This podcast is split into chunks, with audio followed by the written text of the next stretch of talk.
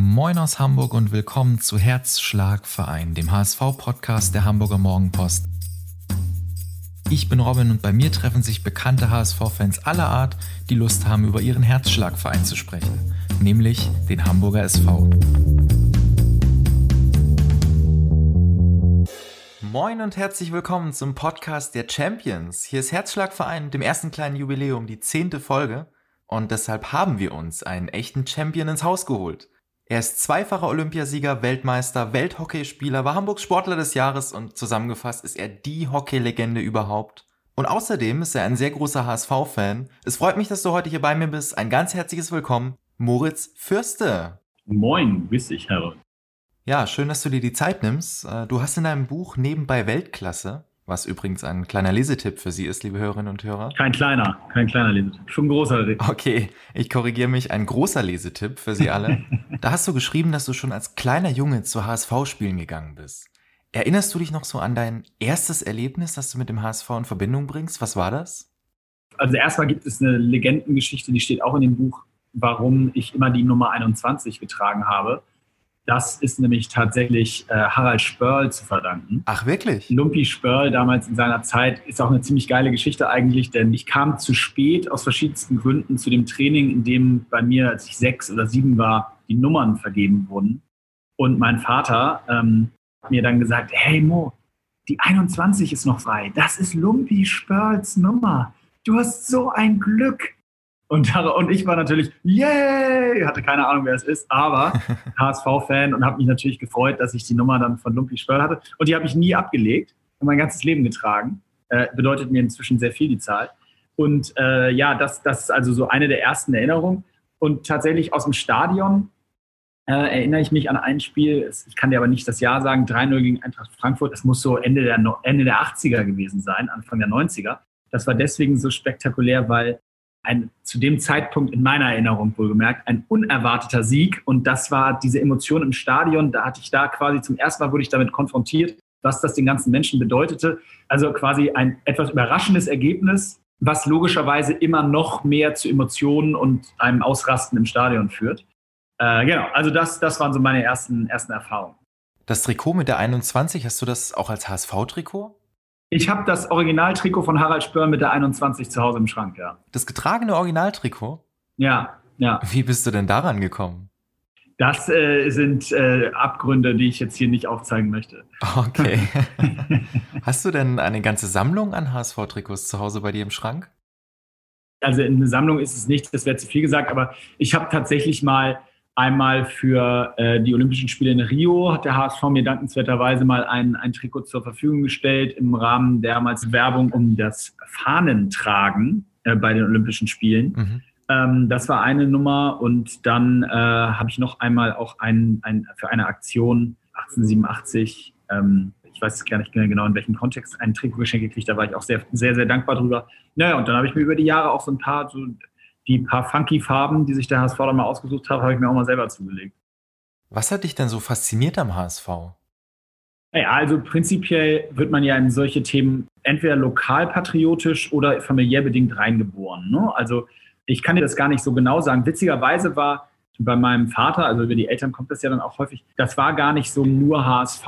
Ähm, wir waren auch als Kinder, mein Bruder und ich, auch bei St. Pauli im Stadion, äh, hat er uns mal mitgenommen und haben da ein Spiel geguckt. Das war eher so ein Ausflug. Mein Vater war nicht der bezeichnende HSV-Fan. Mein Opa wiederum war Hardcore-Fan und äh, hat das, glaube ich, dieses Gen so ein bisschen reingetragen. Mein Bruder Jonas hat das Gen auf jeden Fall mit am meisten geerbt. Bei dem definiert sich ein guter und schlechter Tag in den letzten 25 Jahren ausschließlich über, wie steht es gerade beim HSV. ähm, bei mir ist das nicht ganz so extrem, aber ich habe auf jeden Fall eine unglaubliche Leidenschaft für den Verein und, und leide mit und freue mich mit. Ähm, war eine gewisse Zeit, da mache ich auch gar kein Hehl drum, eine gewisse Zeit abgelenkt von äh, meinem HSV-Enthusiasmus, was hauptsächlich dadurch bedingt war, dass meine Frau äh, eine Zeit lang als Physiotherapeutin bei St. Pauli äh, angeheuert war. und das war in dem Aufstiegsjahr von St. Pauli. Das waren so drei, vier sehr komplizierte Jahre für mich, um es mal so zu, um es mal so zu beschreiben. Aber ich bin eigentlich verhältnismäßig froh, dass sie, dass sie, dass sie da wieder raus ist, dann relativ schnell. Also lange Rede, kurzer Sinn. Die Faszination, ich war 2000 mit meinem Bruder und meinem Onkel zusammen, damals noch 25a hinterm Tor, bei HSV gegen Juve. Mhm. Ich weiß nicht, welcher HSV-Fan den Enya-Song hören kann, ohne Gänsehaut zu kriegen. Ähm, mit, den, mit den Kommentaren, äh, äh Boot, Boot, Boot rufen sie jetzt. Also das sind ja alles so Erlebnisse in der Kindheit. Ich war da 14, 15 oder so. Ähm, das, das prägt und das lässt sich nie wieder los. Ja, und du hast dann ja selbst eine durchaus äh, sehr erfolgreiche Karriere hingelegt. Hattest du da überhaupt noch Zeit, den HSV zu verfolgen? Ja, doch, auf jeden Fall. Also ich war natürlich wenig im Stadion in den Jahren dann, weil wir eigentlich immer selber gespielt haben. Aber ich habe es natürlich komplett verfolgt. Und ich habe auch ein paar echt lustige Erinnerungen. Zum Beispiel, werde ich nie vergessen, bei der Olympia-Quali 2015 äh, für die Olympischen Spiele in Rio. Es war das legendäre Freistoßtor von Diaz zum äh, dann nachher Klassenerhalt in der Relegation. Mhm. Und äh, wir saßen zu dem Zeitpunkt, also ich und noch zwei andere Spieler aus der Nationalmannschaft und auch der damalige Teammanager war, der, war die Bezeichnung Tobias Hauke vom HSV. Äh, der spielte ja auch noch in der Nationalmannschaft aktiv. Und ähm, damals saßen wir zusammen auf meinem Bett in Buenos Aires. Äh, sieben Minuten später hatten wir, glaube ich, Abfahrt zum Olympia-Quali-Spiel. Und äh, wir saßen auf dem Bett und konnten es nicht fassen und haben über, nur über Live-Ticker und die Verzögerung, wir hatten zwar Sky über irgendeinen VPN-Player offen, aber das war so verzögert, dass Tobi in der WhatsApp-Gruppe immer schon Nachrichten bekommen hatte, bevor irgendwas passiert ist. Und dann fiel dieses Tor und wir sind völlig ausgerastet. Also da waren schon lustige Momente dabei. Aber warte mal, das war kurz vor der Abfahrt zum Spiel? Das war, wir sind quasi zu spät zur Abfahrt gekommen, weil keiner dieses Zimmer verlassen wollte. Natürlich kein Internet hatten auf der Straße. Gab es in einem Hotel und keiner wollte dieses Zimmer verlassen. Wir waren ja ein paar Hamburger da in der Mannschaft und die waren natürlich alle völlig hin und weg. Und wir haben es gewonnen, das Spiel. Also insofern, das war die gute Motivation dann. Sehr schön. Nochmal ein kleiner Push für das eigene Spiel. Jetzt war das ja nur leider in den vergangenen Jahren nicht immer so euphorisch beim HSV wie an diesem Abend in Karlsruhe. Wie hast du so die letzten Jahre wahrgenommen? Du, kritisch, also sehr kritisch auch äh, zum Teil. Ich bin absolut äh, auch kein rein emotional getriebener Fan, bei dem es immer nur um Sieg oder Niederlage geht, sondern ich finde das wirklich wichtig, dass der HSV äh, als Institution in der Stadt funktioniert und dass da auch sportlicher Erfolg dabei ist, aber auch nicht um jeden Preis. Also nicht um jeden Preis im Sinne von, egal was da auch im Management passiert, egal wie sich der Verein aufstellt. Und ich glaube, da hat der HSV auch selbstkritisch gesehen, glaube ich, in den letzten zehn Jahren auch viele Fehler gemacht. Ähm, ich habe das Gefühl, dass man die in den letzten zwei Jahren erkannt hat, dass man das auch sich selber ähm, so analysiert hat und sich so aufstellen möchte, dass man diese Fehler nicht nochmal macht oder dass man die Fehler nach und nach abarbeitet. Und ich habe das Gefühl, dass das auch äh, jetzt vor allen Dingen auch unter dem Leadership von Jonas Bold auch läuft und dass da einige Strukturen sich dramatisch verändern. Ich bin ein großer äh, Freund von der Art und Weise, wie die Mannschaft inzwischen zusammengestellt ist, wie sich der Verein auch äh, um die Mannschaft herum aufstellt. Und dementsprechend äh, sehe ich das alles als Entwicklung und auch als positiv an. Aber es ist, glaube ich, nicht von der Hand zu weisen, dass da auch äh, Fehler passiert sind. Die will ich aber nicht weiter kommentieren. Das ist nicht mein, meine Aufgabe und mein Job. Aber so habe ich das von außen bewertet. Für mich klingt da trotzdem so ein bisschen raus, dass du das Gefühl hast, der HSV hat sich jetzt in jüngster Vergangenheit auch wieder so ein bisschen gefangen, ne? Ja, da, also ich glaube schon, dass der HSV sich gefangen hat, aber ich meine damit gar nicht spielerisch und sportlich, äh, sondern ich meine das wirklich in Bezug auf das Umfeld. Und was da auf dem Platz passiert, das hat dann auch damit nur noch bedingt zu tun. Das ist dann auch viel Sportpsychologie, das hat viel mit der tatsächlichen Situation an dem Tag zu tun. Und da gehen dann auch mal Sachen in die Hose. Sich davon komplett frei zu machen, was medial passiert, das ist alles nicht so leicht. Da habe ich großen Respekt vor dem, was da auch auf die Spieler einprasselt. Da wird einem dann direkt vorgeworfen, in jeder Presse steht im Frühjahr, vergeigt der HSV wieder den Aufstieg. Das kann man sicherlich nicht auf das Gesamtpaket rechnen. Das kann immer passieren. Wenn das passiert, ist es so. Aber das hat nichts mit der grundsätzlichen Struktur zu tun. Früher oder später wird das wieder klappen und früher oder später werden wir äh, uns wieder etablieren, auch in der ersten Liga etablieren. Aber dafür muss man eben mehr machen, als einfach kurzfristig eine Mannschaft zusammenzustellen, die das schaffen kann. Dazu muss es auch hinter den Kulissen stimmen, dazu muss die ganze Struktur passen. Und ich würde mir wünschen, dass wir mittelfristig da Ruhe in den Verein reinkriegen, dass da vernünftig gearbeitet werden kann, dass auch mal Dinge schieflaufen können, solange sie nicht dauernd schieflaufen. Was sagt denn so ein Bauchgefühl? Klappt es dieses Jahr dann auch mit dem Aufstieg? Äh, ich lag letztes Jahr daneben, deswegen lasse ich das dieses Jahr einfach mal. Ich gucke mir das Spiel für Spiel an. Ich habe dieses Jahr jedes Spiel gesehen bis jetzt, äh, auch komplett. Ähm, und fand mit ganz wenigen Ausnahmen, äh, witzigerweise immer so ein bisschen phasenbedingt, aber phasenbedingt fand ich das wirklich richtig stark und dann gab es immer wieder auch ein paar Hänger. Ähm, Aber das ist so im Mannschaftssport. Das, in den wenigsten Fällen hast du eine Konstanz über 34 Saisonspiele. Und man muss, am Ende steigt die Mannschaft auf, die das am besten konservieren kann und die in den richtigen Momenten dann die Punkte holt. Und wenn ich mir angucke, was jetzt zuletzt äh, gegen Bochum oder auch gegen, ähm, äh, gegen Bochum-Heidenheim passiert ist, dann muss ich sagen, das sind die Momente, in denen du eben dann against all odds und auch gegen eben diese, das, was auch in, der, in, in den Medien dann vielleicht kommuniziert wird, wenn du dann zu dem Zeitpunkt nach dem Unentschieden gegen Kiel auf einmal sechs Punkte gegen direkte Konkurrenten im Aufstieg holst, das sind die Momente, in denen du den Aufstieg klar machst, in denen du die Punkte einsammelst, die letztes Jahr gefehlt haben. Und von daher hat, haben mich diese beiden Spiele sehr zuversichtlich gestimmt. Auch die Freude nach dem 2-0 hat schon, finde ich, ziemlich deutlich gezeigt, was für ein Stein da auch allen Spielern und dem Umfeld vom Herzen gefallen ist und wie wichtig dieser, dieses zweite Tor dann auch hinten raus war für die ganze Mannschaft. Ähm, ja, also das, das, äh, das stimmt mich alles ziemlich positiv, aber ich traue mich nicht nochmal einen Tipp abzugeben. Na gut, aber wenn wir so in ein paar Jahren nochmal die alten Folgen von Herzschlagverein wieder rauskramen, dann werden wir mal so das, was du jetzt so mehr oder weniger unausgesprochen über die Saison prognostiziert hast, mal schauen, ob das nicht vielleicht rückblickend sogar alles stimmt. Mhm. Und das ist natürlich mal wieder das Stichwort für unsere beliebte Rubrik. Denn wir fragen dich auch heute wieder, stimmt das? Wie jede Woche werden wir beide jetzt gleich mal zusammen drei Gerüchte über dich auf ihren Wahrheitsgehalt überprüfen, die wir so zusammengesammelt haben. Ich habe die jetzt zusammengesammelt, habe. Ja, in der Tat. Und das erste ist, das klang vorhin schon so ein bisschen an, dass du angeblich selbst als HSV-Fan auch gar keine so große Abneigung gegenüber dem FC St. Pauli haben sollst. Stimmt das? Abneigung gegen St. Pauli habe ich nicht. Ich beobachte das Geschehen. Meinetwegen können die auch in den meisten Spielen der Saison gewinnen. Äh, tatsächlich äh, kritisiere ich aber auch vieles, was dort passiert, insbesondere deren Umgang ähm, mit den Olympischen Spielen oder dem Thema Olympia, auch damals in Bezug auf die Stadt Hamburg. Da sind wir ganz weit auseinander.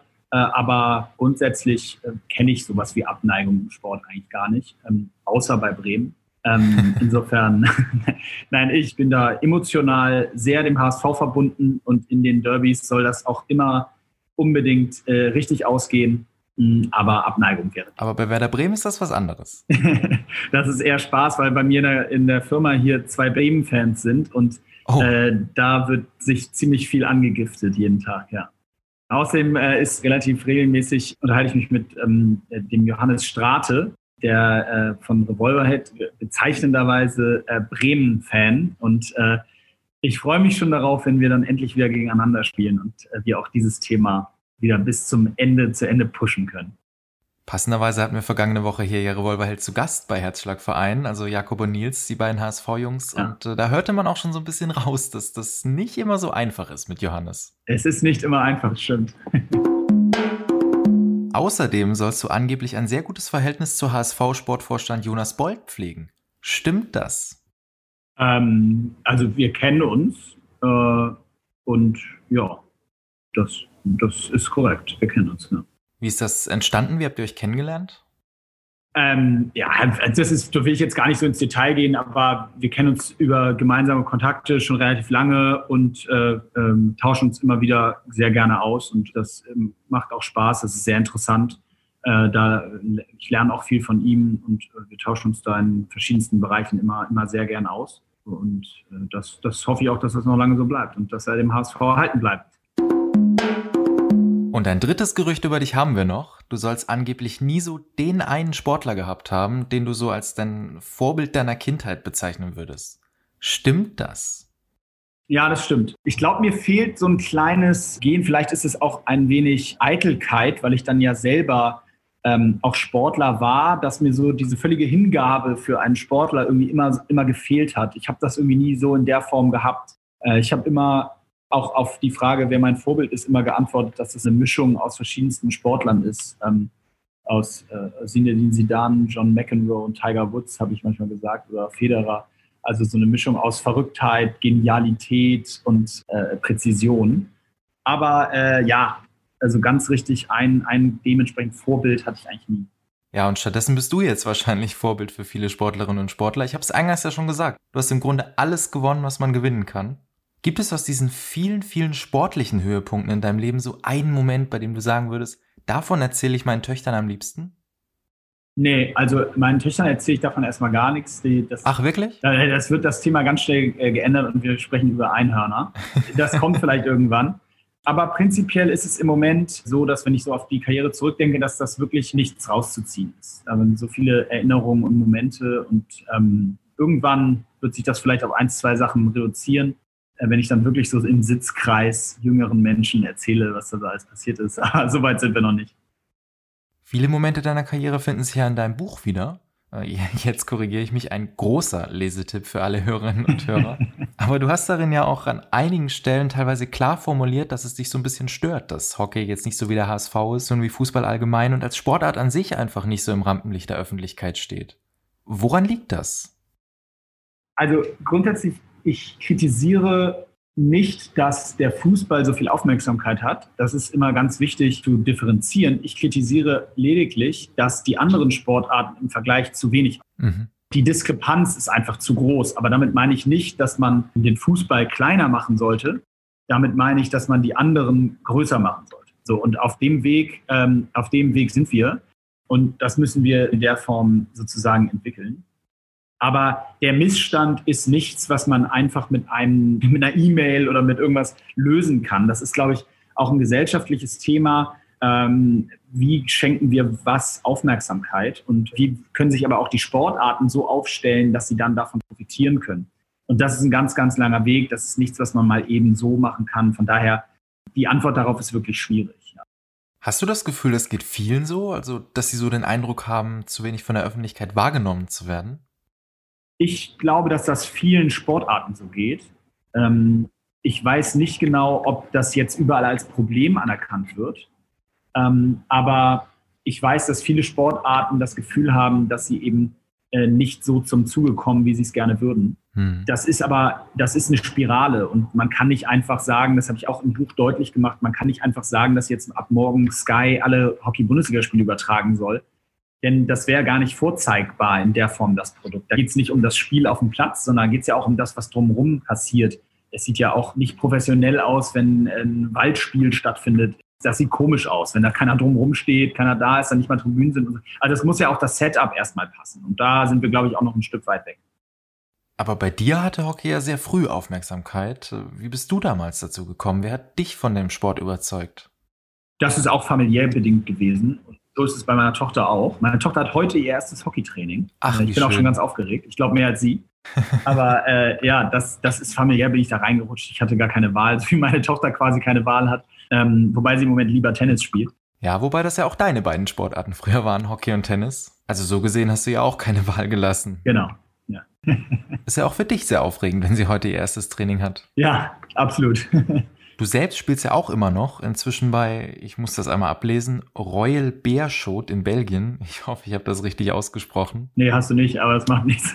Nein, habe ich nicht. Wie spricht man das richtig aus? Ja, äh, Bierscott heißt der Verein. Bierscott, okay. Also Biershot. Für die HSV-Fans einfach zu merken, Biershot. Shot Bier. Sehr gut, dann kann ich mir das auch merken.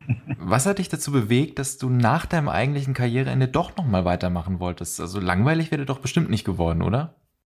Ja, recht einfach. Ich habe ein Angebot bekommen, äh, genau in der Phase, als gerade klar war, dass wir in Lockdown gehen und ähm, meine Firma, also Hyrox, unsere Sportevents, die wir veranstalten, auf absehbare Zeit nicht stattfinden werden. In dem Moment äh, hat es wirklich ein sehr gutes Angebot gegeben, auch finanziell äh, da an den Wochenenden in der belgischen Liga zu spielen. Und das war so in Anführungsstrichen unmoralisch, dass ich das annehmen musste, wollte und mich auch gefreut habe, da mit viel Freude die Saison gespielt habe äh, glaube ich, der meistreisendste und gleichzeitig meist getestete Sportler aktuell bin, weil ich wirklich jeden Tag getestet werde durch dieses ständige dann rein und raus für 48 Stunden. Mhm. Ja, das war, äh, das war, macht viel Spaß und es ist schön gewesen nochmal oder ist schön nochmal zu sehen, dass ich da so ein bisschen mithalten kann und dass es noch funktioniert, auch nach zwei Jahren Pause. Ähm, äh, und macht mir wirklich viel Spaß. Also ich meine, das ist die Sportart, die ich mein Leben lang gemacht habe, die ich liebe ähm, die ich glaube ich auch ganz gut kann. Und umso schöner ist es, dass ich dann nochmal hinten raus so eine, so eine Erfahrung sammeln darf. Die ist aber wirklich zeitlich begrenzt. Die haben mir zwar gerade für die nächste Saison wieder ein Angebot gemacht, aber äh, ich habe die, die schon vorsichtig wissen lassen, dass das. Ja, du hast ja auch nicht sportlich genug zu tun. Du hast die Corona-Tests eben kurz angedeutet. Mit deiner Firma habt ihr aktuell zahlreiche Corona-Schnelltestzentren in ganz Hamburg eröffnet. Das ist eigentlich eine sehr lobenswerte Aktion. Äh, erzähl mal, was genau dahinter steckt. Ja, also lobenswert. Es ist halt so, wir haben uns sehr früh mit diesen Testszenarien beschäftigt. Ja, also schon im September, Oktober letzten Jahres. Und als dann, ähm, als dann klar wurde, dass das aber nichts bringt, so wirklich, haben wir angefangen, Strategien zu entwickeln, mit denen man gegebenenfalls öffnen kann. Also Beispiel eben Tests bei Veranstaltungen und nur Negative dürfen rein. Das ist ja jetzt auch inzwischen in einigen Städten und Ländern auch schon sogar, passiert das schon, aber das haben wir im Oktober der Stadt eingereicht als Konzept. Und naja, das war, wurde dann natürlich auch damals noch abgeschmettert oder ich weiß gar nicht, ob sich überhaupt jemand durchgelesen hat, aber auf jeden Fall war es dann irgendwann so weit, dass dieses Testen immer mehr zum Thema wurde. Und da waren wir dann einfach so, dass wir gesagt haben, wir haben die Infrastruktur, wir haben Mitarbeiter, die ihren Job nicht machen können, weil unsere Events nicht stattfinden dürfen.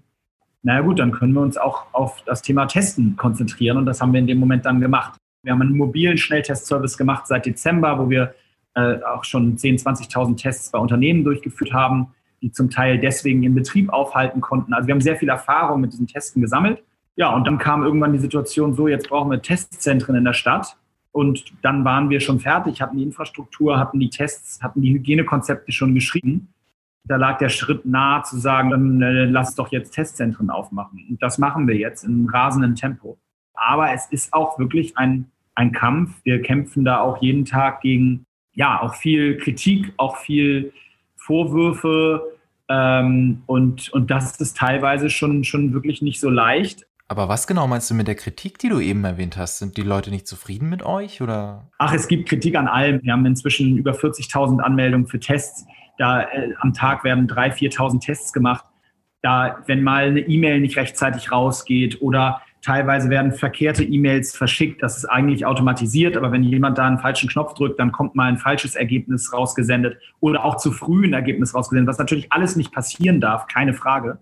Aber wir haben das in kürzester Zeit aufgebaut innerhalb von einer Woche und sind jetzt gerade, wenn du so willst, eigentlich im normalen Unternehmen wären wir noch mitten in der Beta-Phase, auch was diese ganze EDV-Schnittstelle angeht und was dann die Generierung von E-Mails angeht. Das mussten wir alles händisch so schnell selber machen. Und ähm, das machen wir auch. Hier arbeiten 15 Leute mit Hochdruck daran, aber manchmal passieren eben noch Fehler, die sind dann meist menschlicher Natur. Äh, und die müssten wir trotzdem abstellen, aber das ist schon teilweise heftig. Teilweise werden unsere Mitarbeiter in den Zentren äh, werden teilweise handgreiflich angegriffen, wenn, wenn da irgendwie Abstriche deren Meinung nach zu tief äh, stattgefunden haben in der Nase oder äh, werden beschimpft, wenn ein Ergebnis ausfällt. Also erleben wir auch schon echt ganz schön viel heftige Sachen, aber ähm, am Ende des Tages steht da eine wirklich gute Sache hinter. Und ich bin fest davon überzeugt, es geht nur mit Testen parallel zum Impfen. Wenn wir das flächendeckend hinbekommen, dann kann ich nur jedem einfach bitten, so viel wie es geht, sich testen zu lassen, weil nur so können wir verhindern, dass man unwissentlich andere Leute ansteckt.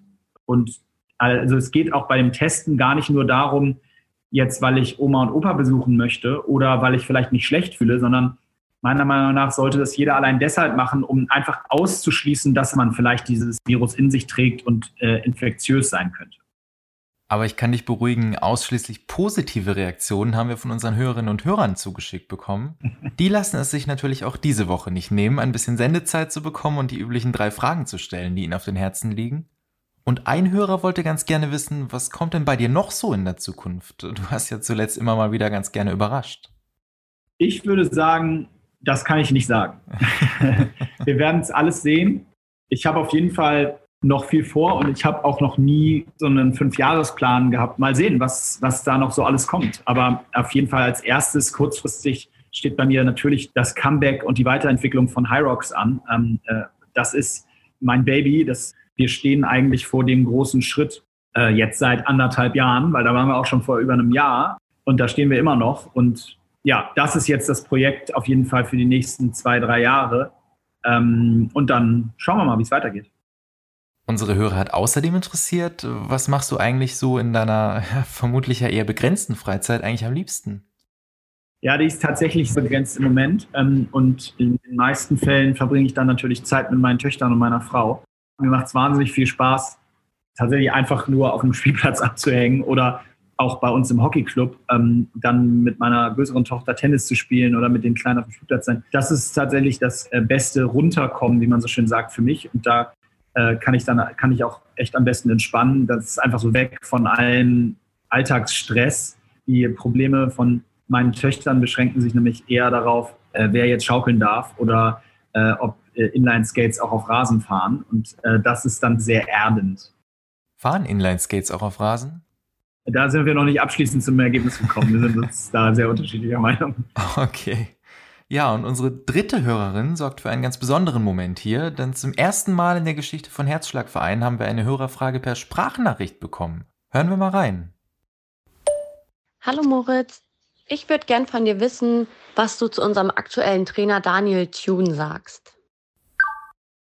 Also ich muss sagen, ich war ähm, sehr, sehr positiv, auch ein bisschen überrascht zugegebenermaßen von der Entscheidung Daniel Thune. Allein deshalb, weil mir gefallen hat, dass die Strategie damit auch meiner Meinung nach sehr ausdrücklich gezeigt wurde, wegzugehen von irgendeinem, und ich meine das nicht despektierlich, aber ich sag mal, die Magats oder ähnliches ähm, der Fußballwelt, also irgendeinen vermeintlich sehr, sehr starken Trainer. Mich sehr gefreut darüber, dass da einer anderen Dynamik sozusagen der Aufstieg zugetraut wurde oder auch nicht nur der Aufstieg, sondern die Entwicklung für die nächsten hoffentlich zehn Jahre. Weil warum sollte ein Trainer mal nicht so lange in Hamburg sein und hier den Verein prägen?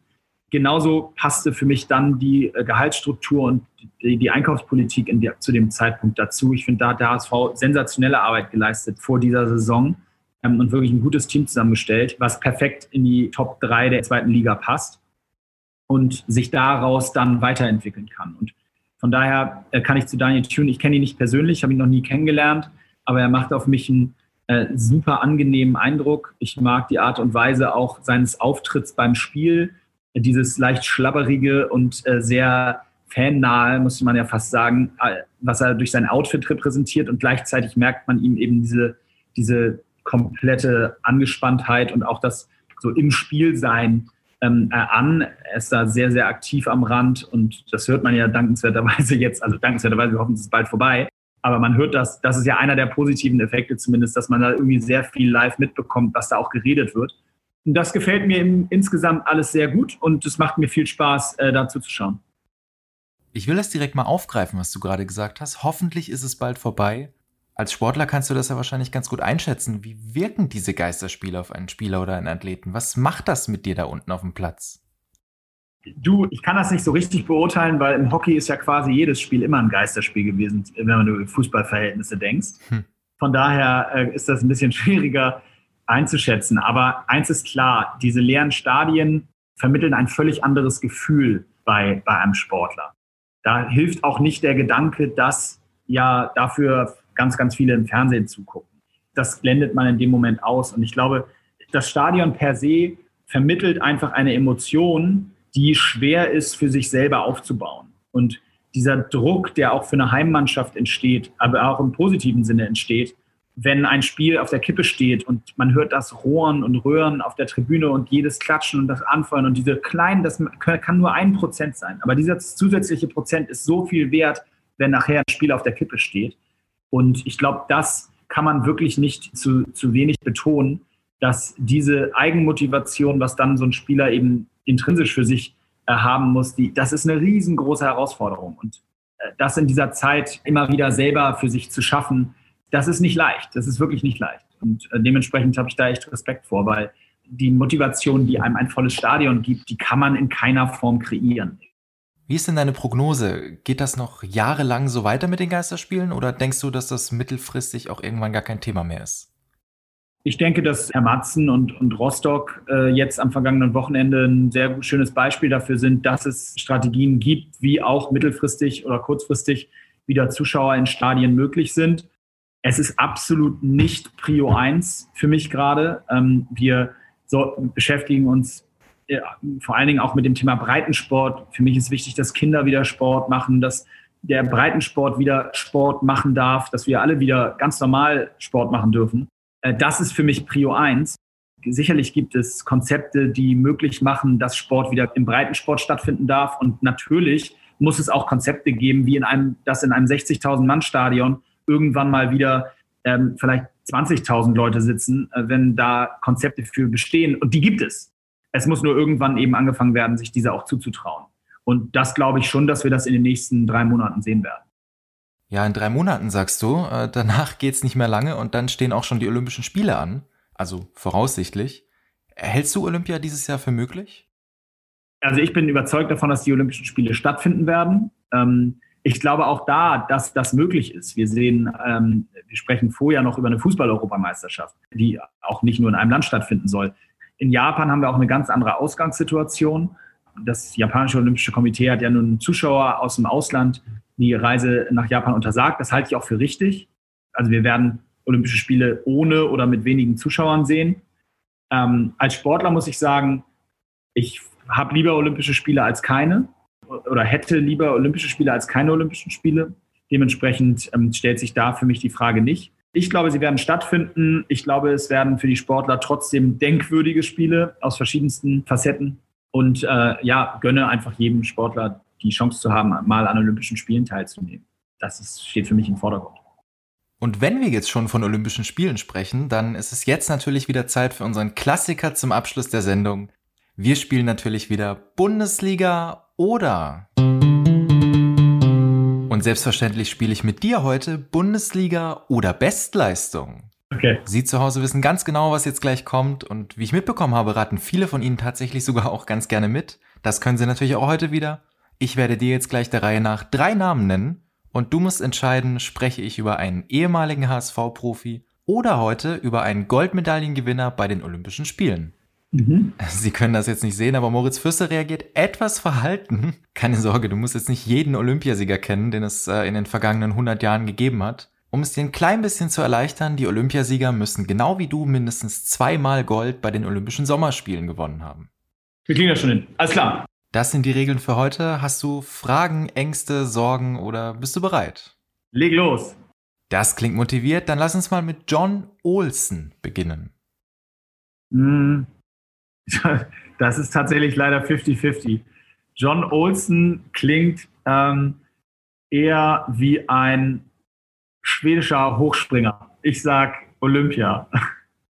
Dann würde ich sagen, in gewisser Weise lügst du sogar richtig. Er ist definitiv ein Olympiasieger und er hat vier Goldmedaillen bei den Olympischen Spielen gewonnen. Allerdings nicht als Schwede und auch nicht als Hochspringer, sondern als amerikanischer Schwimmer. Ah ja, okay. Aber du hattest recht. Und äh, ich bin sehr gespannt, ob du auch mit dem zweiten Namen richtig liegst. Da haben wir Miroslav Okonski. Ja, äh, das ist logischerweise ein linker Außenverteidiger. Ja, das klang extrem sicher und das ist natürlich auch absolut richtig. Wirklich? Herrlich. Warte, das hast du gar nicht gewusst? Das hast du geraten? ich muss gestehen, das war absolut geraten. ich hätte dir das hundertprozentig abgenommen, dass du das gewusst hast. Das klang so überzeugend. Ja, sehr gut. Aber ich muss ergänzen, er hat im linken Mittelfeld gespielt und nicht als Linksverteidiger. Und der Vollständigkeit halber 78 Pflichtspiele von 1986 bis 1988 und ist natürlich 1987 mit dem HSV DFB-Pokalsieger geworden. Natürlich, klar. Das wolltest du ja gerade sagen, ne? Genau, du hattest mich nur unterbrochen. Genau. Dann bin ich mal gespannt, ob du auch den letzten Namen kennst. Und das ist nämlich Stefan Böger. Stefan Böger, rechtes Mittelfeld, HSV, natürlich. Klar. Wer erinnert sich nicht? Na komm, also diesmal hast du es wirklich gewusst. Das kam so schnell. Ich habe wirklich wieder geraten. Das ist ja Wahnsinn. Wow. Das ist mein Tag. Ich sollte heute Lotto spielen. Stimmt das auch mit dem rechten Mittelfeld etwa? Ganz ehrlich, ja. Es ist unfassbar. Er hat beim HSV in der Defensive oder im rechten Mittelfeld gespielt. Wahnsinn. Du hast dreimal komplett sicher nichts gewusst. Ja, Glück gehabt heute. Schön. Ja, und wie? Da erkennt man, weißt du, erkennt man den Experten. Der Experte verkauft auch manchmal Halbwissen als Expertenwissen. Das ist ganz wichtig. Ja, im Grunde beschreibt das ziemlich gut unseren Podcast. Liebe Hörerinnen und Hörer, herzlich willkommen bei Halbwissenverein. ja, und ein passenderes Ende hätte es wohl kaum geben können. Mit Herzschlagverein war es das nämlich leider für heute schon wieder. Moritz Fürster, das war heute wieder mal sehr kurzweilig. Vielen Dank an dich, dass du dir die Zeit genommen hast und heute hier bei mir warst. Sehr gerne. Vielen Dank. Alles Gute und nur der HSV. Das sind doch mal Schlussworte. Dann bleibt mir nur noch zu ergänzen, nächste Woche ist Ostern, aber wir senden natürlich auch am Osterwochenende und zwar zur gewohnten Sendezeit. Sie können sich schon mal Ihre Eieruhr stellen. Sonntag, Ostersonntag, 18 Uhr. Und mit dabei ist übrigens ein Gast, der für den HSV von sehr großer Bedeutung ist. Darauf können Sie sich wirklich freuen und ich freue mich auf Sie. Bis nächste Woche. Ciao, ciao. Das war's für heute mit Herzschlagverein. Wenn Sie Spaß hatten und Ihnen die heutige Folge gefallen hat, lassen Sie es uns wissen und abonnieren Sie unseren Podcast. Eine neue Folge gibt's dann nächsten Sonntag um 18 Uhr. Tschüss und bis dahin.